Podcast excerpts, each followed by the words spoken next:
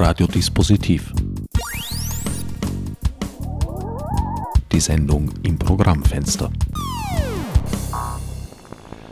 Willkommen bei Radiodispositiv. An den Mikrofonen begrüßen euch diesmal Regula Stempfli, Leo Hemmetsberger und der unerlässliche Herbert Gnauer. Nacht der Philosophie, bereits eine Traditionssendung kurz vor dem gleichnamigen Ereignis, möchte ich sagen. Ist ja schon mehr als eine Veranstaltung und findet auch an zwei Orten statt, in Innsbruck und in Wien, wenn ich mich nicht täusche. Ah, du hast dich getäuscht, lieber oh, Herbert. Jedes Jahr. Es findet am 8.5. statt, in Wien, in Innsbruck und nicht zu vergessen auch in Krems und im Waldviertel in Heidenreichstein findet es auch statt. Das habe ich allerdings am Website nicht gefunden. Ja, das ist sozusagen äh, das Schwierige, wenn man zwei große Veranstaltungsorte hat und dann noch zwei kleine, ganz spezielle dazukommen. Aber der Kai Granner, der das in Heidenreichstein macht, hat jetzt auf Okto eine Interviewsendung gemacht und äh, die ist sehr spannend. Und der zweite, der in Krems arbeitet, ist der Manfred Rühl. Der wird dort im Kino im Kesselhaus den Film Captain Fantastic äh, philosophisch interpretieren. Es wird sicher eine ganz spannende Geschichte dort in Krems. Bin ich überzeugt davon und möchte mich für das unter den Tisch fallen lassen von Heidenreichstein und Krems herzlich entschuldigen. War keine Absicht meinerseits. Na, das Spannende ist an, an, einer dezentralen Veranstaltung ist eben, dass es an vielen Orten stattfindet. Wir waren schon in Linz, wir waren in Baden, wir waren in Graz und das wechselt immer wieder. Und heuer gibt es eben zwei Schwerpunkte. Der eine ist in Wien und der zweite ist in Innsbruck.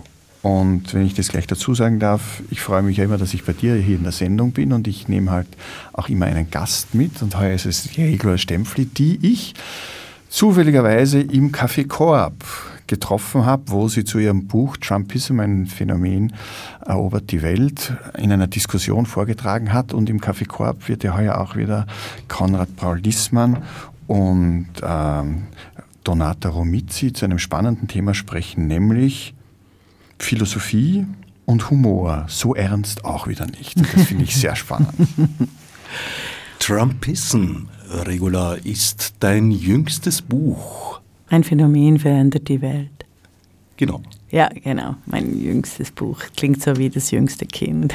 Ja, und hast du eine Frage dazu? Oder eine Bemerkung?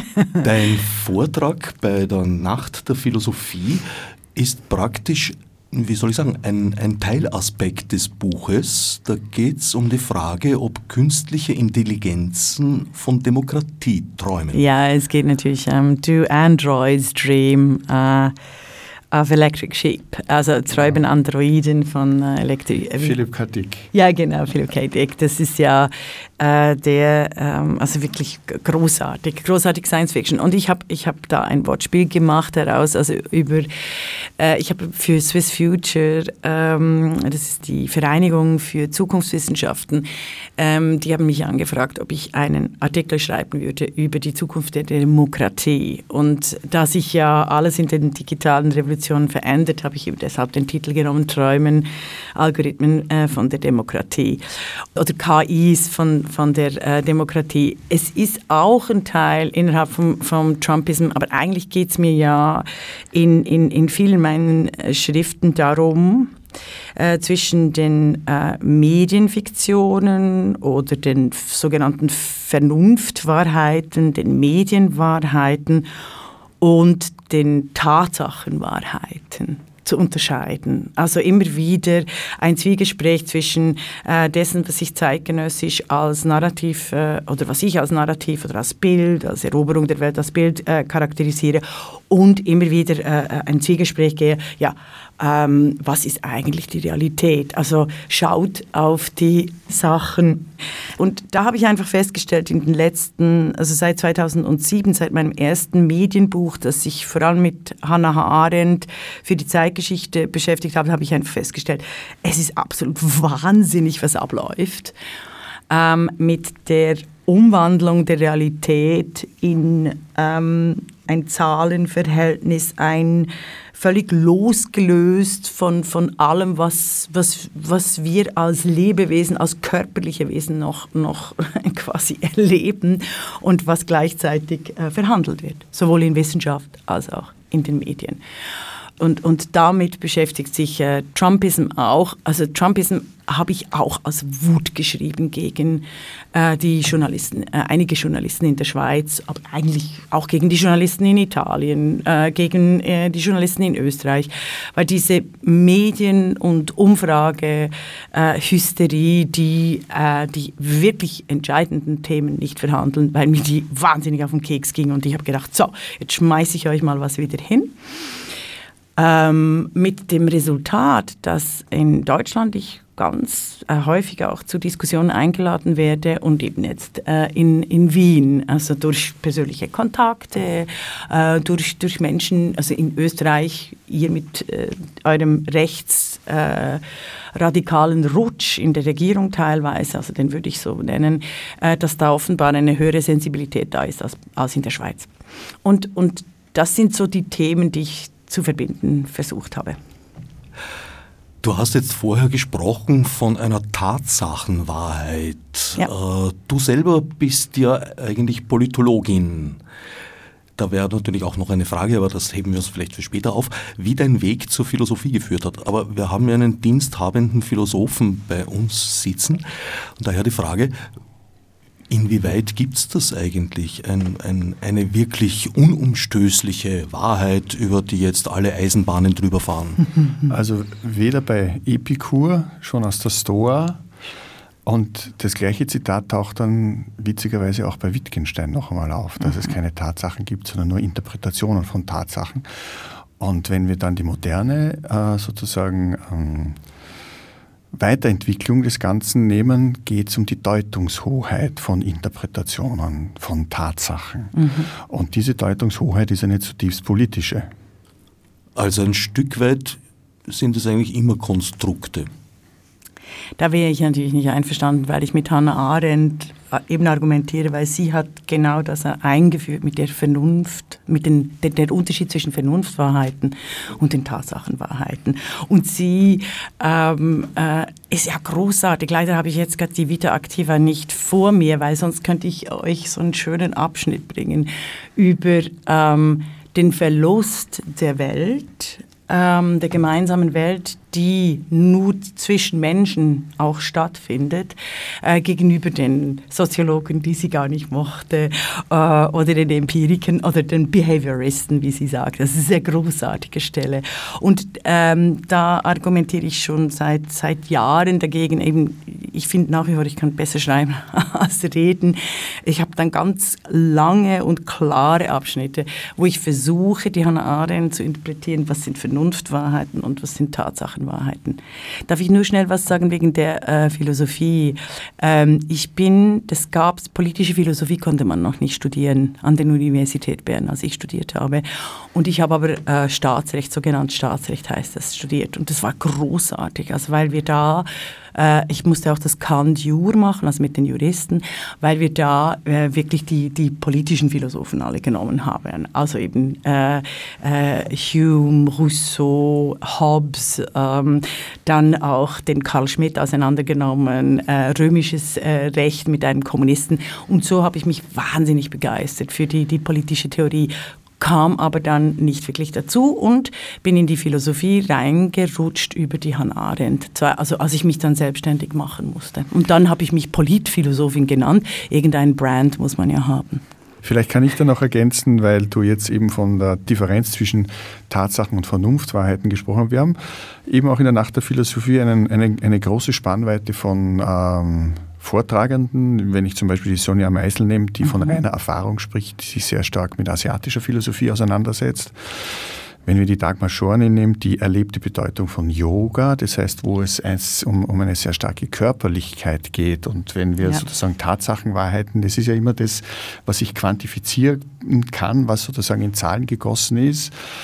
Und auf der anderen Seite die Vernunftwahrheiten, die wir ja nicht verwechseln sollen mit den Verstandeswahrheiten. Die Vernunft ist ja, ja. das klassisch gesehen, das sowohl als auch. Und der Verstand, um das jetzt ganz einfach zu sagen, ist das entweder oder. Und wir nehmen halt, auch das ist jetzt ein, ein, ein, ein plakatives Statement, wir leben halt sehr stark in einer Zeit, wo es um entweder oder geht, ja. wo, es, sehr stark mit Dualismen gearbeitet wird, wo sehr stark nur Polaritäten quasi gegenübergestellt wird, ohne dass man versucht, äh, in eine dialektische Bewegung zu kommen und zu schauen, okay, was fällt da jetzt unter den Tisch?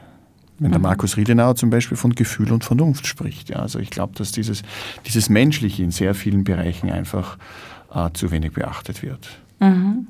Absolut einverstanden. Und ich würde eben sagen, in Bezug auf die Politik äh, ist es ja äh, spannend, dass ähm, beispielsweise wieder äh, Hannah Arendt äh, was ganz Schockierendes sagt, dass sie äh, im Totalitarismus, das nehme ich dann auch auf, dass sie den Totalitarismus als nicht politisches System definiert, was auf ersten Blick völlig paradox erscheint.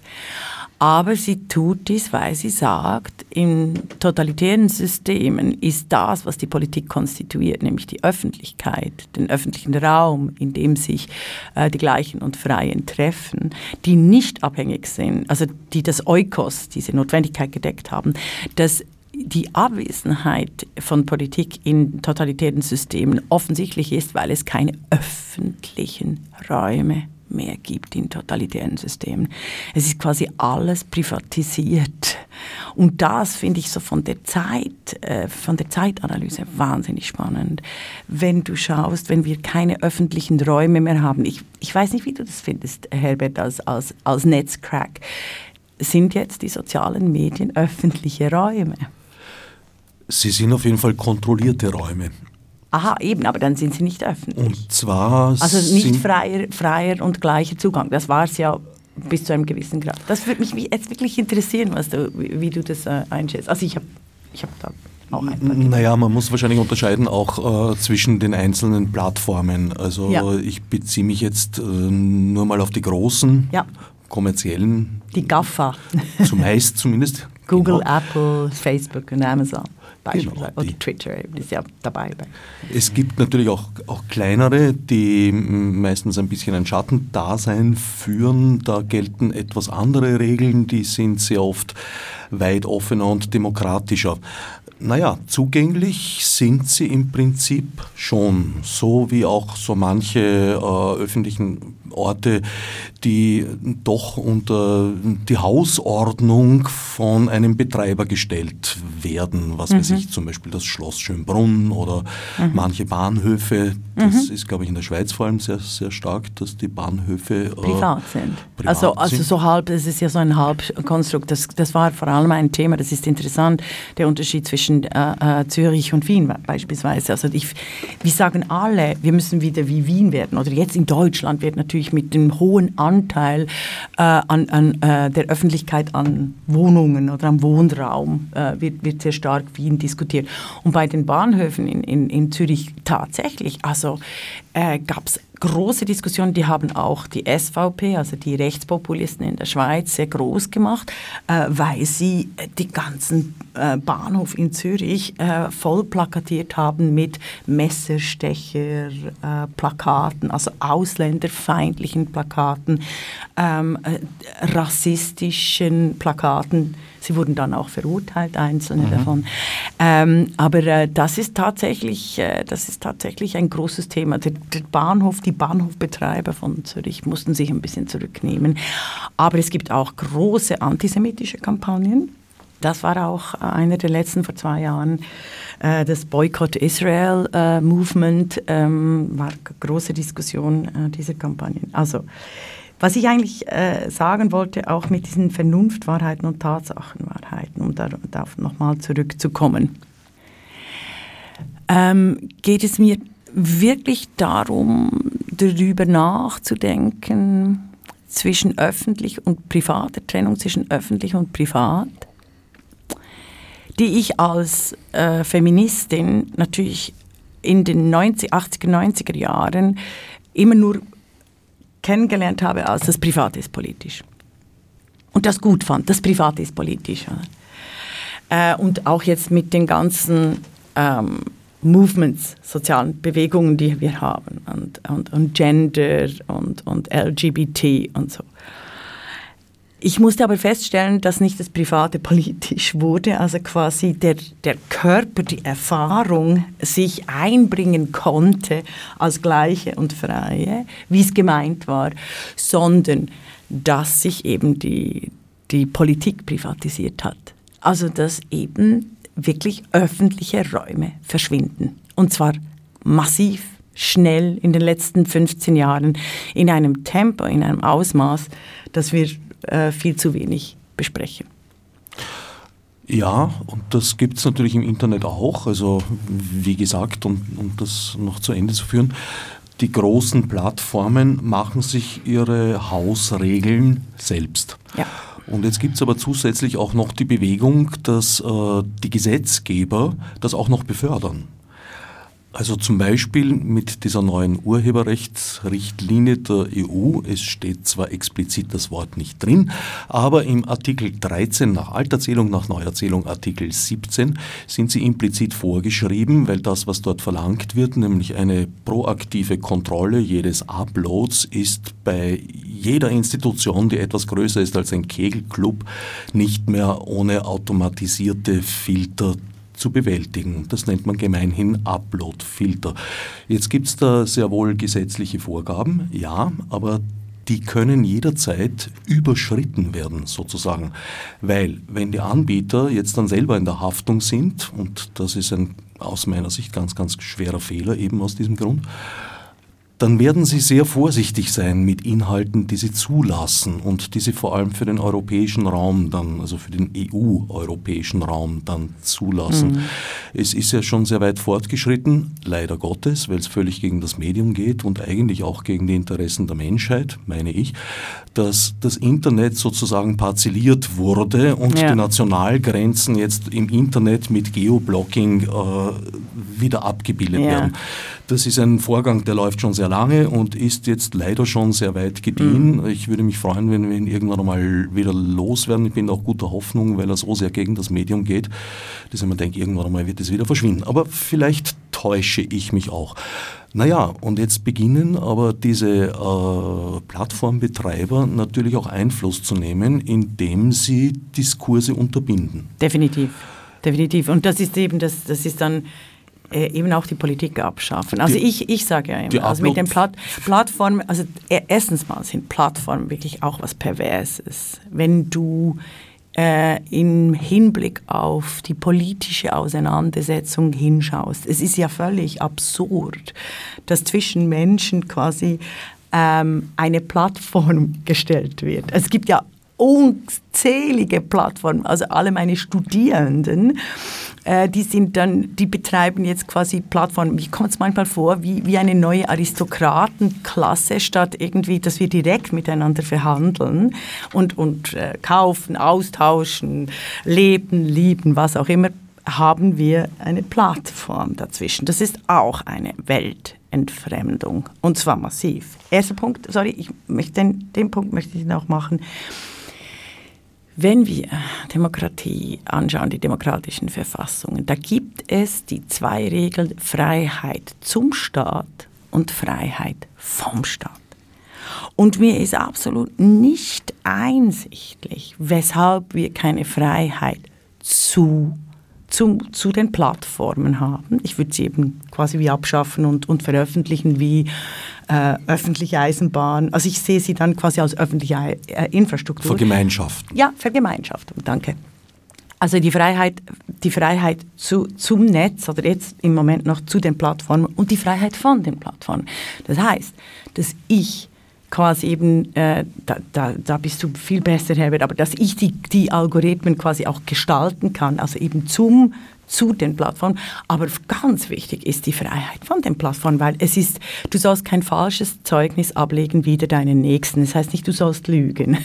Du sollst kein falsches Zeugnis ablegen wieder. Also meine Netzidentität ist, ähm, ist eine Fremdbestimmung.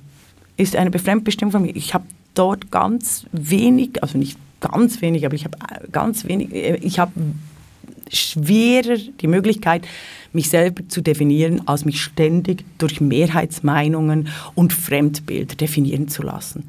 Also das sagen mir meine, meine Jungs, das sagen mir meine Studierenden, äh, die Millennials, ähm, die dieses Bild nie mehr loswerden. Also die sich, die sich quasi schon äh, vorbestimmt fühlen in gewissen Bereichen. Also dass sie mir sagen, ah, nein, das kann ich jetzt nicht machen, das passt nicht in, in, in also wenn ich jetzt auf dem Bauernhof äh, arbeite ein halbes Jahr, nie, dann, dann breche ich meine Karriere bei irgendwie McKinsey und was auch immer. Obwohl sie gerne ein halbes Jahr auf dem Bauernhof arbeiten würden, gerade um, um, um, das, um die Wirklichkeit kennenzulernen und so Dinge. Aber andererseits bieten die Plattformen ja auch die Möglichkeit, miteinander in Kommunikation zu treten. Und äh, sie bieten auch die Möglichkeit, sowohl seine eigene Blase zu bilden und nach außen abzuschotten, als auch diese Abschottung zu durchbrechen. Das ist halt irgendwo ein dialektisches Ding. Und die Blase gab es ja auch schon immer. Sehr vieles äh, wird durch die digitalen Technologien gar nicht unbedingt neu erfunden. Es verändert sich nur in der Qualität und in der Quantität vor allem. Und das zähle ich dazu. Weil früher, wenn ich in einem Dorf gelebt habe, habe ich natürlich auch meine Blase gehabt und habe sie eigentlich nur verlassen können, indem ich das Dorf verlassen habe. In der Großstadt ist das natürlich schon ein, ein wenig anders und aufgeweicht. Da kann ich leichter meinen Personenkreis wechseln, ohne übersiedeln zu müssen. Äh, Im Internet wäre es eigentlich noch einfacher. Ich kann ja durchaus über den Tellerrand oder über die Außenhaut meiner Blase hinwegblicken. Du schüttelst den Kopf. Leo. Platon schreibt im siebten Brief, Philosophie ist nur im Gespräch möglich, im Zwiegespräch. Das heißt, in dem Moment, wo ich einen philosophischen Gedanken hinschreibe, habe ich ihn, das ist jetzt meine Kurzinterpretation, habe ich ihn schon verloren weil ich dem ausgeliefert bin, wie der andere das interpretiert. Und deswegen habe ich jetzt ins Kopf geschüttelt, weil wenn es um Kommunikation geht, geht es nicht um Gespräche. Und die, die, die, die mhm. Art und Weise der Darstellung, also ich halte es für vollkommen sinnlos, äh, Kommentarkämpfe zu führen in den sozialen Medien, weil es geht da nicht um einen Austausch, sondern es geht äh, ja sozusagen äh, darum, irgendwelche Standpunkte hinzuschreiben, aber es ist kein Gespräch, es ist kein, kein, kein menschlicher Austausch, um das jetzt so mhm. äh, vereinfacht darzustellen. Es gibt auch keinen Dazwischenraum. Nein. Das ist, das ist, ja, da, da hast ja. du absolut recht. Also mit diesem geschriebenen Gedanken, ja, es ist dann oder es ist dann die Beobachtung der Beobachtung sehr oft. Und das ist nicht der Zwischenraum, der sich unter Gleichen und Freien entwickeln kann, wenn wir eine Lösung suchen und wenn wir ein politisches Problem besprechen. Also. Und deshalb finde ich ja Friday for Future so wichtig, weil äh, politische Entscheidungen im Endeffekt dann schon noch auf der Straße stattfinden. Ich kann jahrzehntelang mhm. in Facebook meine Memes ab abschicken und meine Standpunkte irgendwie schön bunt mhm. ähm, ausschmücken, aber damit verändert sich nichts. Und wenn wir bei den Plattformen einfach davon sprechen, ähm, was ihre Grundregeln sind, nämlich die Grundregeln heißen Grow fast, avoid paying taxes, uh, no laws and regulations und uh, make your own rules. Ja, so funktionieren diese Systeme und wenn sie das nicht tun, dann kommen sie nicht durch, dann verschwinden sie wieder. Also sie sind für mich kein Mittel des, des Demokrat die politischen Austausches. Im Gegenteil. Also, weil du gesprochen hast jetzt, wir haben in Facebook 360 Millionen Bilder pro Tag, die hochgeladen werden. Das ist die Organisation, die die Gesichtserkennung perfektioniert hat, die jetzt im Sinne des Social Credit Systems in China. Ja. Und äh, das österreichische Innenministerium spricht jetzt auch davon, dass wir das jetzt sozusagen brauchen. Ich werde schon, mit, länger, schon länger. Ich werde mit Gesichtserkennung keinen einzigen Terroranschlag verhindern können. Ja? Nein, das wird im nicht besten funktionieren. Fall äh, eventuell zur Aufklärung beitragen, ja. aber auch das ist nee, aber das sind die, alles, alles, was automatisiert ist, ist, ist, ist nicht demokratisch. Weil die, die Demokratie, also ich finde, die Demokratie definiert sich dadurch, dass es keine Alternativlosigkeit gibt, sondern eben äh, äh die Offenheit der äh, gemeinsamen äh, Lösungsfindung. Das finde ich äh, sehr wichtig. Also was Leo gesagt hat, das ist eh absolut, absolut klar. Und das muss durchbrochen werden. Und das ist das, was die Katharina Latzina zum Beispiel macht, wenn sie in ihrem Titel die Frage stellt, der, der Zweck heiligt die Mittel. Ja, all diese Plattformen ja, sind nichts anderes als äh, digitale Mitteloptimierungen. Aber was ist der Zweck? Was ist das gute Leben, das ja. wir damit erreichen wollen? Ähm, Momentan haben wir es sicher nicht erreicht. Momentan haben wir sozusagen eine Fieberkrise. Nach Friedel ist das aber genau der Ausgangspunkt für einen weiteren Entwicklungsschritt. Vor oder zurück? Ja, ich bin mir da, ich bin mir da wirklich, also immer diese kreative Zerstörung ist sehr neoliberal auch. Das also das ist die Schumpeter, Schumpeter geht zurück pur. auf Nietzsche ja, genau, und also da gibt es genau. auch, da gibt's auch eine, eine, eine Tradition, aus der das kommt. Ja. Nein, Absolut. Da muss Absolut. ich jetzt den alten Fredell ein bisschen verteidigen mit einem Halbsatz. Äh, Neoliberalismus äh, gab es damals in der Form ja. noch nicht und wäre ihm sehr fern gelegen. Also er hat die Ökonomie sozusagen als die niedrigste menschliche Kulturstufe eingeschätzt, auf der vieles anderes aufbaut, weil es äh, dadurch ermöglicht wird. Irgendwer muss ja zahlen. Mhm. Also die, Eukos, die Ökonomie des Eukos, dieses Haus, ist ja eigentlich die Notwendigkeit. Die hat die Politik übernommen. Oder also die Konzeption von Politik, von Polis, wäre ja eigentlich Gleiche und Freie ähm, können sich verbinden und die Notwendigkeit ist gedeckt. Oder die, die Freiheit, frei zu sein, die braucht ein, eine Deckung der Notwendigkeit. Deshalb äh, im alten Griechenland waren das die Frauen und die Sklaven. Die waren äh, zuständig für die Notwendigkeit. Das haben wir heute auch noch in den westlichen Demokratien, weil wir haben quasi die Notwendigkeiten, die dann eben in anderen Ländern gedeckt werden. Also ich finde, nochmals, um zu den Tatsachenwahrheiten äh, zurückzukommen, wir sollten sollten jeden Tag Schlagzeilen, Diskussionen, heftige Auseinandersetzungen haben über die Zusammensetzung unserer Handys beispielsweise. Woher kommen die?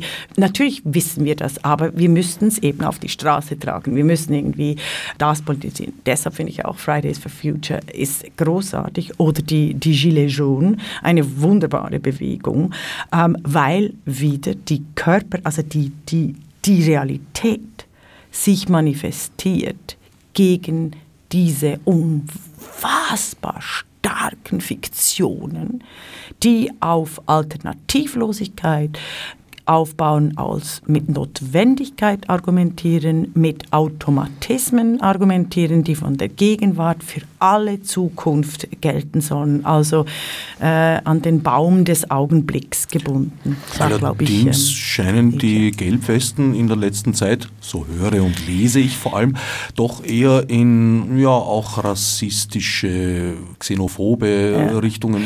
Ja, das ist auch wieder Medienkampagne. Deshalb lest alle Edouard Louis, also äh, die, die, die, wie heißt das Verschwinden von, äh, von Eddie, äh, ein 25-jähriger oder 23-jähriger, großartiger französischer Schriftsteller, der äh, ganz klar äh, die, seine Herkunft beschreibt, die wirklich das Lumpenproletariat ist, also die entweder kommunistisch wählen oder dann Marine äh, Le Pen. Oder?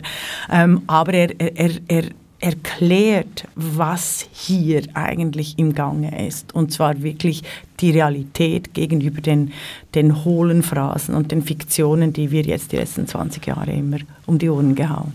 Und wenn wir von der Realität sprechen, weil wir jetzt gerade von der Straße gesprochen ja. haben, ich möchte hinweisen auf äh, einige Veranstaltungen, die in Innsbruck stattfinden. Der Gerd Forcher geht zum Beispiel den aufrechten Gang ein philosophischer Innenrundgang zur Frage, was ist der Mensch? Das heißt, die Teilnehmerinnen und Teilnehmer treffen einander und vielleicht ein bisschen wie die Peripathetiker gehen philosophierend spazieren. Es gibt ja eine andere Philosophin, das ist die Liz Hirn, mit dem, das ist jetzt allerdings in Wien, die vor dir im mhm, Phil sozusagen zum Thema ist das Paradies eine Provokation, als sie sich als Thema ausgesucht hat, die ja von sich selber sagt, ihr fallen ja die besten Sachen ein, wenn sie laufen geht. Und zwar, wenn sie alleine laufen geht und nicht, wenn sie in Massen laufen geht. Aber vielleicht noch ein kleiner Sprung hinüber nach Innsbruck. Die Karin Tratter spricht von Skeptizism as a way of life. Und ich glaube, dass dieser Skeptizismus heute sehr, sehr wichtig ist. Gerade wenn du von dem Tina sprichst, von dem There is no alternative. Das heißt, wenn uns sozusagen ähm, Fukuyama paraphrasierend, das Ende der Geschichte, das hat er mhm. schwer zurückgerudert, weil er gemerkt hat, wie er verstanden worden ist. Und ich finde sein letztes Buch jetzt, wo er sich mit der Frage der Identität auseinandersetzt, sehr spannend. Also da hat er meines Ansichts schon ein bisschen die Kurve gekriegt. Das sind die Fragen, und ich, mich hat letztens eine Journalistin gefragt, warum sind die Philosophielehrveranstaltungen so voll? Da habe ich gesagt, ja, na, weil das vielleicht einer der letzten Räume ist. Und den gibt es bei uns an den Universitäten, zwar sehr verschult, aber doch, wo du lernst, äh, logisch-methodisch zu denken, um einfach Fragen zu stellen, die du in den Medien nie, weil es, es gibt kein Talkshow-Format, wo wirklich über ein Thema gesprochen wird. Ja, es werden nur äh, Nebelgranaten äh, gezündet, es wird positioniert, du hast ganz wenige Minuten Zeit. Der Moderator oder die Moderatorin muss dann auch noch schauen, dass das Ganze unterhaltsam ist, dass es dann nicht zu schlimm wird. Und man bewegt sich in einem gewissen Rahmen. Ja? Es ist sozusagen ein, ein, ein, ein, ein gewisser Raum der Opportunität und der darf nicht verlassen werden, weil sonst würden die Leute beginnen, wirklich nachzudenken. Und da beginnt die Philosophie. Da gibt es dann nicht mehr viel, das dich unterstützen kann. Das heißt, du musst, wie der Michael Seidel sagt, auch wieder in Innsbruck beim Wort genommen. Hier stehe ich, worum geht's? Und diese Frage ist eine genuin menschliche Frage. Und deshalb denke ich mir, ist die Nacht der Philosophie so wichtig, weil einfach ganz unterschiedliche Standpunkte zur Sprache kommen.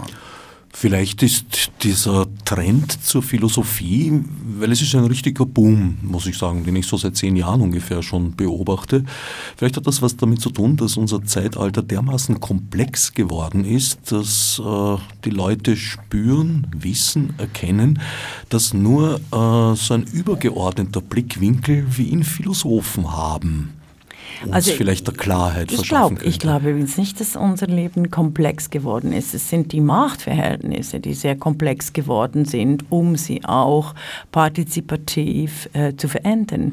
Also ich, ich mag äh, David Graeber, äh, der Anarchist, der hat äh, ein wunderbares Buch, zuerst äh, Schulden, die ersten 5000 Jahre. Super Buch. Gell, das ist super, super Buch. Buch. Äh, die ersten 5000 Jahre. Aber das, was, wo ich ihn kennengelernt habe, war über äh, Utopie, die Utopie der Regeln, also Bürokratie, die Utopie der Regeln. Mhm. Und ich, ich liebe ihn. Ich bin auch äh, äh, große äh, Twitter-Followerin von, von ihm. War wahnsinnig empört, dass er nach Zürich eingeladen wurde und von irgendeinem 0815-Typen befragt wurde, währenddem ich schon x Artikel über ihn geschrieben habe und mit ihm geschrieben habe. Also quasi in der Auseinandersetzung, was heißt das? Und David Graeber beschreibt, dass unser Leben so komplex geworden ist, weil diese Fiktionen, diese Eroberung der Welt als Zahl, also die, diese Verdinglichung, diese Numerisierung der Welt und so viele Formulare, Formulare, Formulare, wie heißt das, von der Wiege bis zur Bahre, Formulare, Formulare. Genau. Und das ist komplex geworden. Also schaut mal hin, ich kenne den Universität, also du kennst ja Leo, du kennst den Universitätsbetrieb auch gut. Ähm, und wenn du schaust, wenn du Drittmittel beantragst, das ist ein unfassbarer Aufwand. Also da musst du eigentlich schon wieder eine Plattform oder also äh, Anwälte organisieren, die dann genau wissen, welche Boxen klicken, welche Keywords. Heute, Leute übrigens, werde ich angefragt von bekannten Medien, ob ich nicht einen Artikel zu ich kann jetzt das Thema nicht sagen, weil ich es nicht irgendwie einen Rechtsfall kreieren will, aber ob ich einen äh, Artikel zu dem, dem Thema schreiben könnte und dann geben Sie mir eine SEO-Liste von Google mit Wörtern, die in diesem Artikel vorkommen müssen. Aha. Ist es, ist es euch noch nie passiert? Ist es noch nie? Also du hast, du wolltest jetzt sozusagen mich, ähm, mich einvernehmen, was den universitären Betrieb ja. betrifft. Ich muss zu meinem Glück sagen, ich habe mich darauf niemals eingelassen. Ja, ich, bin, ich, bin, ich bin ich immer weiß, frei geblieben. Ich wollte ja. nie Staff-Member sein, weil ich genau ja. weiß, ich habe einige EU-Projektanträge begleitet und gemacht und das hat mir schon gereicht und ich weiß, dass äh, die, die dankenswerterweise die Arbeit mir abnehmen, sodass ich einfach nur hingebe, meine äh, Inputs liefere und dann wieder gehe, dass die ertrinken ja. und ersticken in den bürokratischen Aufwendungen. Und im Grunde geht es ja, es geht ja im Grunde darum, äh, Verantwortung wegzugeben. Das heißt, es geht darum, dass in dem Moment, wo ich es quantifizieren kann, fällt es nicht mehr in meinen Bereich und da sind wir fast in einer kafkaesken Situation. Absolut. Ja? Absolut. Das heißt, ich schiebe, ich schiebe es durch diese Formalisierungen, ich schiebe es von mir weg, ich habe es von meinem Tisch und damit ist die Sache erledigt. Und da gibt es ja diese, diese nette Geschichte von Robert Pfaller, der vor einigen Jahren geschrieben hat, naja, wir, wir alle wussten, dass es in der EU mit den Budgets immer wieder Korruption und Unterschlagungen gibt. Dann kam sozusagen die große Welle mit Antikorruption und so weiter und so fort. Man hat das Good Ganze ganz, ja. ganz, ganz stark formalisiert und er stellte dann die provokante Frage, kostet uns der ganze Kontrollapparat nicht eigentlich mehr, als wir perzentuell sozusagen pro Budgetphase äh, ohnehin verloren hätten. Und weg ist die Korruption noch immer nicht, weil es gibt immer noch sehr geschickte Leute, die gesetzliche Lücken finden. Jetzt hatten wir gerade wieder einen Hühnerfleischskandal aus der genau. Ukraine herein. Ja, also ja. es gibt immer wieder diese Türe.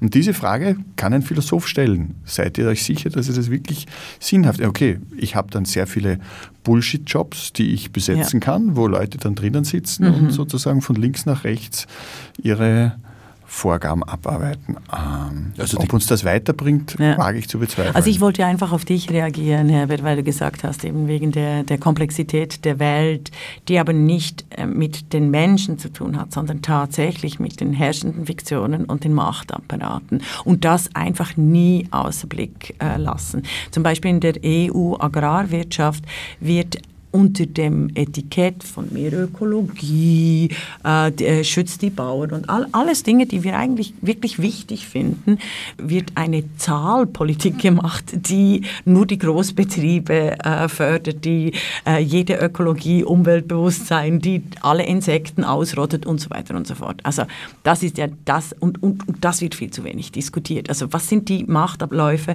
die übrigens immer mehr dem Feudalismus im 18. Jahrhundert gleich. Also, und das da sind die, die Medien Hofleute, also sind dann wie, kommt mir wirklich vor wie im, im Hof. Oder? Also da wird jede Perücke wird, wird heftiger diskutiert als, ähm, äh, als die Abgaben, die wir zu leisten haben. Das würde ich sofort unterschreiben.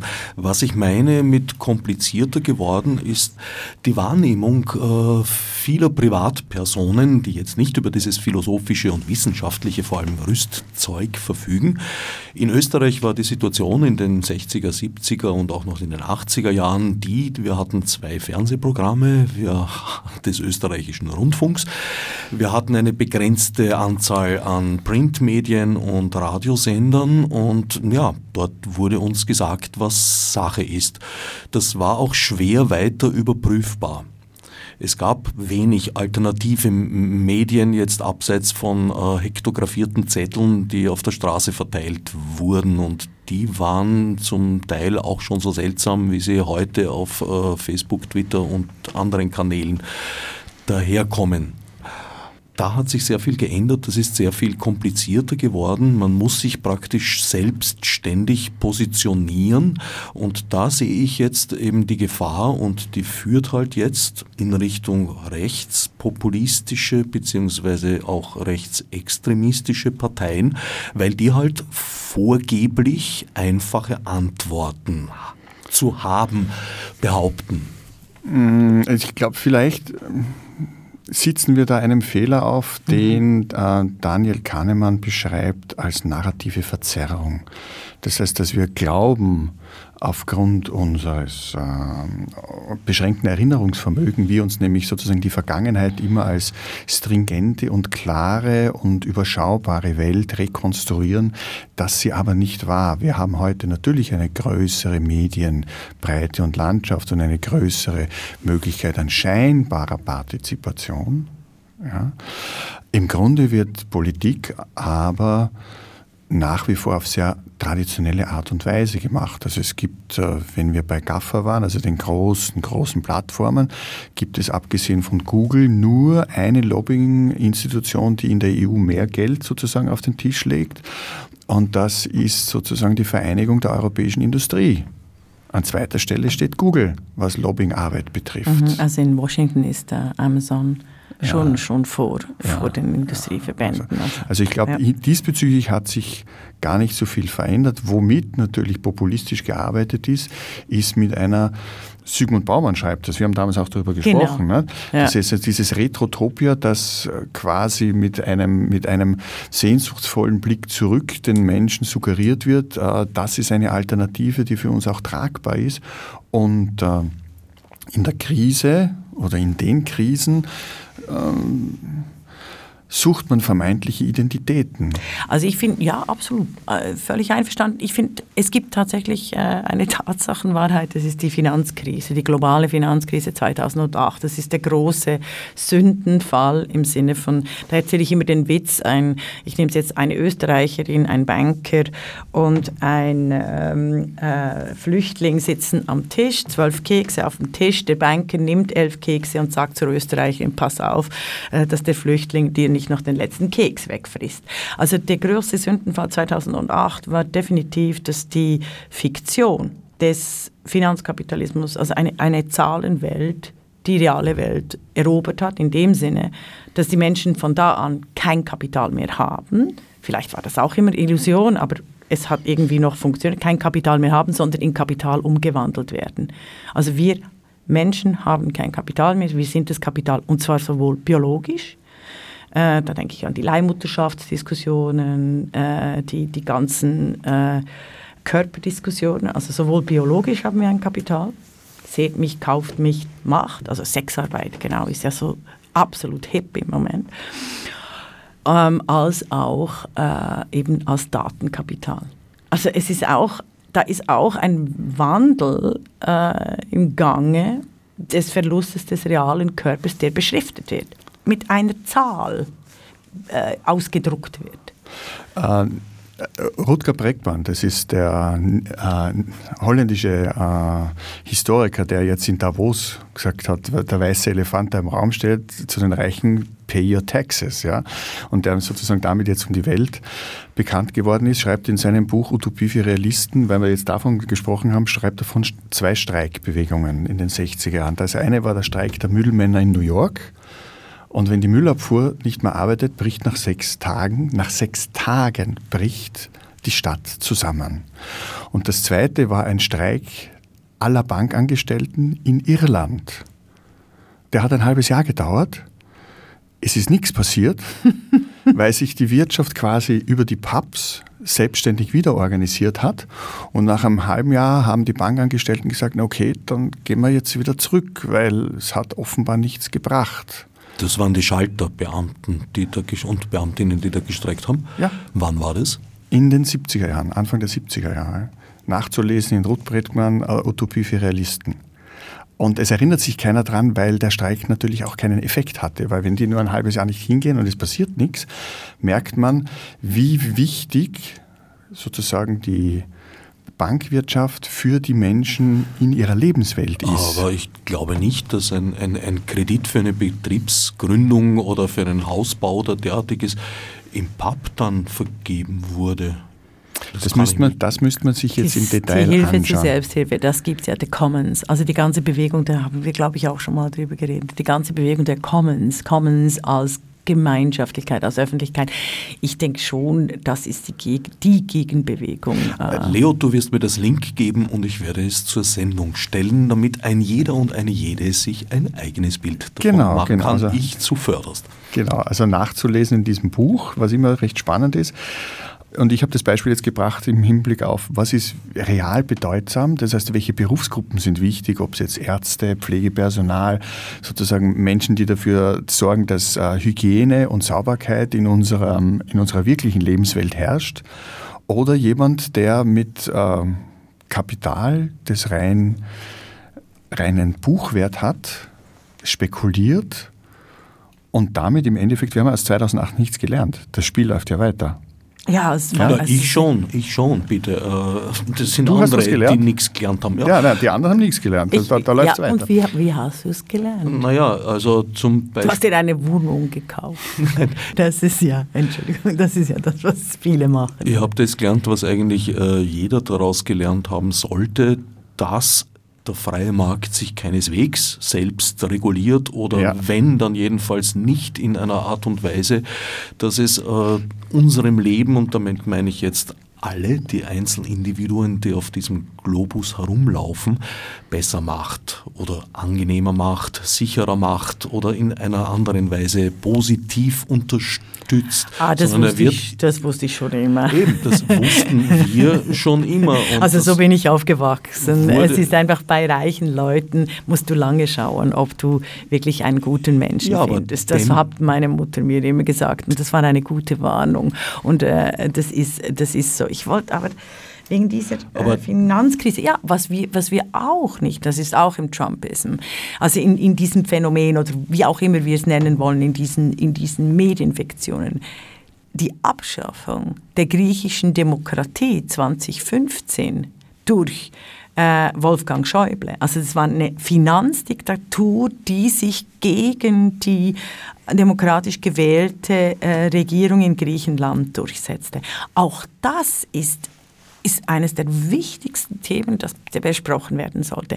Und, und, und all das fehlt. Es fehlt auch, Barack Obama wird immer noch als Held von allen LGBT und Minderheiten und weiß der Gucker was äh, erwähnt. Dabei ähm, ist Barack Obama für mich der Chamberlain unserer Zeit. Also er wurde gewählt nicht als erster schwarzer Präsident. Das war damals nicht das entscheidende Kriterium, sondern 2008, yes, we can. Das heißt, wir können den Glass-Steagall Act wieder einführen, der Bill Clinton 1993 aufgehoben hat und äh, wir werden äh, die Main Street gegenüber der Wall Street äh, völlig verteidigen. Das, für das wurde Barack Obama gewählt und er hat absolut absolut versagt. Im Januar, die erste Rede am 20. Januar 2009 war klar, ich gehe fürs Kapital. Das heißt, ich, ich führe eine allgemeine Gesundheitsversorgung ein.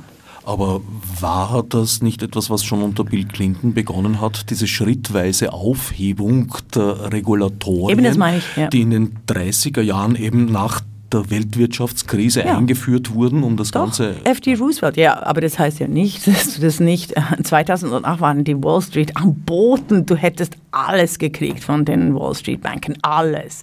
Es war so klar. So am Boden sind sie nie mehr.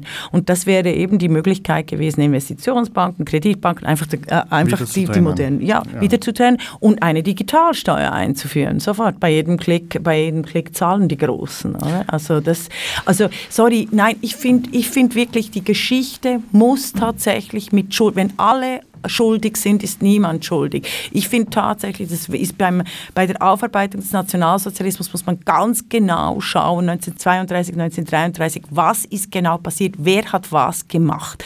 Und genau das können wir auch leisten. Und da sehen wir die unglaublichen Leerstellen in den Publikationen, in den äh, Mediendebatten, welche Themen wirklich die Welt so gestalten, dass wir am Schluss äh, quasi wie in einer Matrix äh, gehalten werden oder in den Dystopien von Black Mirror. Äh, wer hat sozusagen die Digitalkampagne von Obama koordiniert und geleitet? Eric Smith, mhm. seines Zeichens CEO von Google. Mhm. Der stand auf dem ersten Präsentationsfoto von Barack Obama neben ihm. Er wurde sein oberster digitaler Berater. Das heißt, es ist ganz klar, und das sind die Vorläufer von dem, was dann später äh, bei Cambridge Analytics und ja. was auch bei Brexit passiert ist. Mhm. Also das ist eben schon entscheidend. Und diesen Narrativ haben wir nicht ohne Barack Obama keinen Trump. Punkt. mhm. Und auch keinen Steve Bannon. Du meinst, das ist ein direkter Weg gewesen? Das ist ein direkter Weg. Bei das ist ziemlich direkter Weg. Also beim Steve Bannon, ja, da kannst du gerne was sagen. Ist, bei ist direkten Wegen bin ich immer vorsichtig. Ja, bei direkten Wegen bin ich immer vorsichtig, aber es ist interessant, äh, sozusagen, welche Interessen sich durchsetzen und welche Personen quasi über viele Jahre ganz klare Strategien verfolgen. Mhm. Und man darf nicht vergessen, ähm, äh, dass eben die Bubble, also die erste Internet-Bubble, als, als die alle hops gingen und gemerkt die zwei haben, Einser. ja die zwei Einser, genau, als sie alle hops gingen und dann gemerkt haben, oh, jetzt, das wird uns nie mehr passieren, jetzt kapitalisieren wir, jetzt wird, wird privatisiert, jetzt wird das Netz, jetzt wird das Netz zum Eigentum und zum Machtinstrument umfunktioniert und das ist, das ist schon massiv. Wie heißt das Buch, das großartig ist von Shusha, Shoshana? Oder? Ah, das Zeitalter Zeitalter des Überwachungskapitalismus ja. von Shoshana Zuboff im Campus Verlag. Ein das ist großartig. Must-have für alle, die sich mit ja. den Entwicklungen seit 2001 beschäftigen ja. wollen und in welcher Welt wir jetzt und in den nächsten Jahren leben werden. Außer wir ändern sie. Also Außer also daran bin ich ja, bin ich ja ständig mit, mit Vorschlägen überall, überall unterwegs. Auch diesbezüglich wird sich ein Link bei der Sendung am Website des Freien Radios eures Vertrauens finden. Jetzt nähern wir uns schön langsam dem Ende der Sendestunde. Zeit, dass du, obwohl es natürlich auch bei der Sendung verlinkt werden wird, aber bekannt gibst, wo man sich denn eigentlich informieren kann über die Nächte der Philosophie, die da stattfinden. Auf www.gap.or.at, das ist die Gesellschaft für angewandte Philosophie, die diese Veranstaltung jetzt seit sieben Jahren organisiert. Findet ihr auf jeden Fall den Link. Es gibt auch in Facebook eine Gruppe, die heißt Nacht der Philosophie.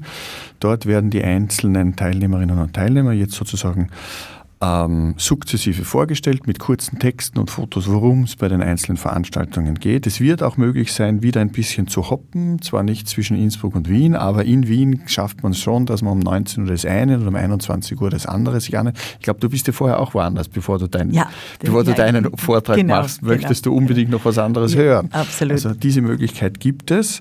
Und ich lade die Zuhörerinnen und Zuhörer ganz, ganz herzlich ein. Schaut euch das Programm an auch die im Westen. Also ich bin total stolz darauf, dass äh, meine lieben Kollegen das in Innsbruck auch mit einer kleinen Förderung geschafft haben, auf die Beine zu stellen, dass dort elf Philosophinnen und Philosophen zu ganz unterschiedlichen Themen mit den Menschen, die Fragen haben zu den Themen, auch in Diskussion treten wollen. Also es geht ja, die Nacht der Philosophie heißt ja nicht, dass das dann mit dem Vortrag zu Ende ist, sondern manche sitzen dann noch sehr lange und diskutieren und sprechen miteinander.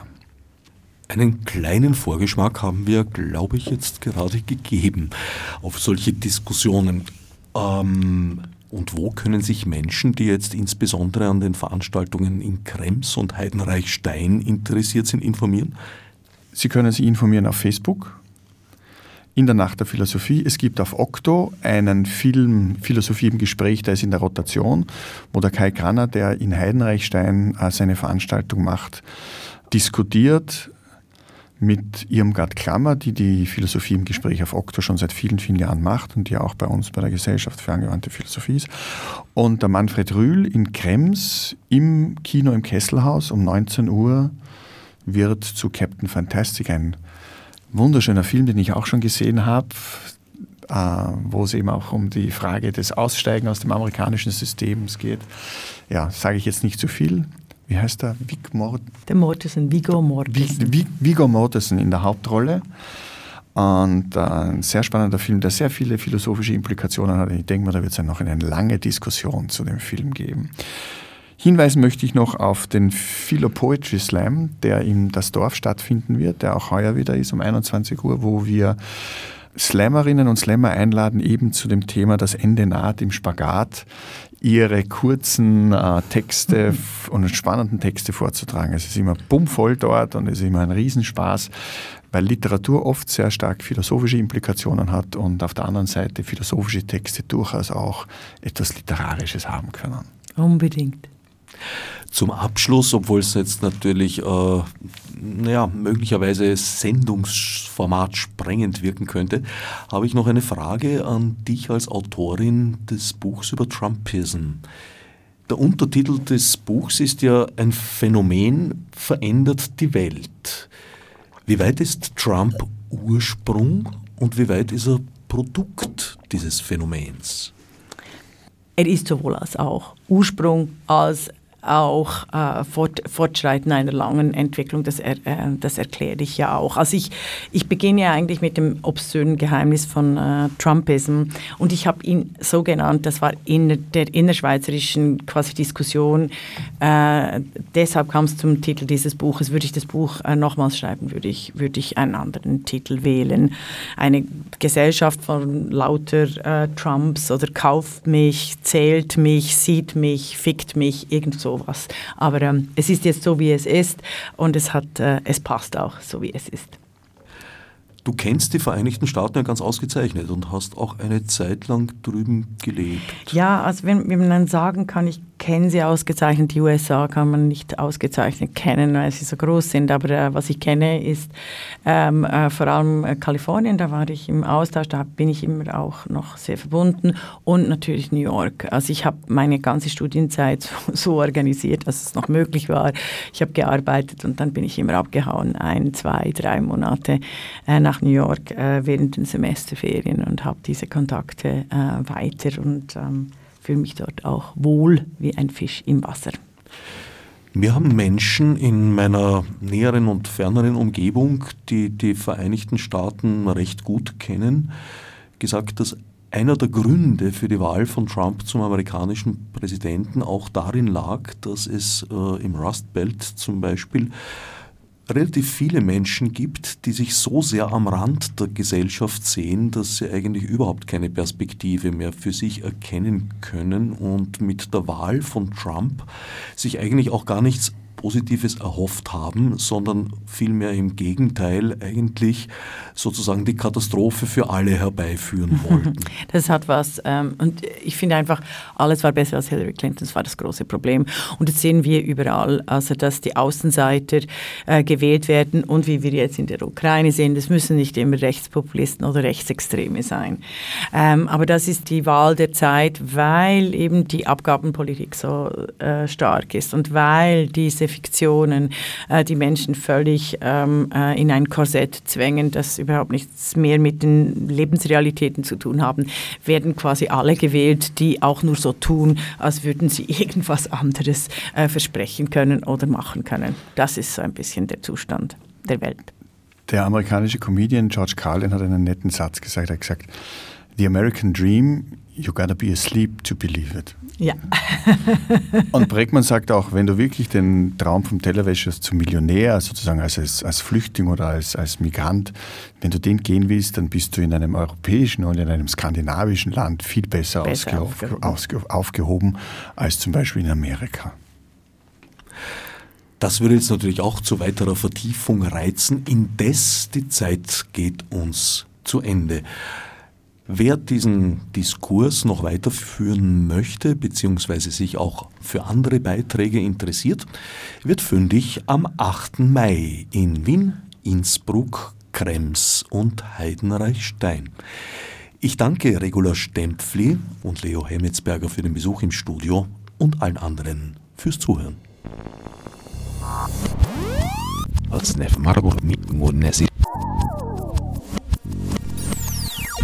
wie ich nicht so psychotarten.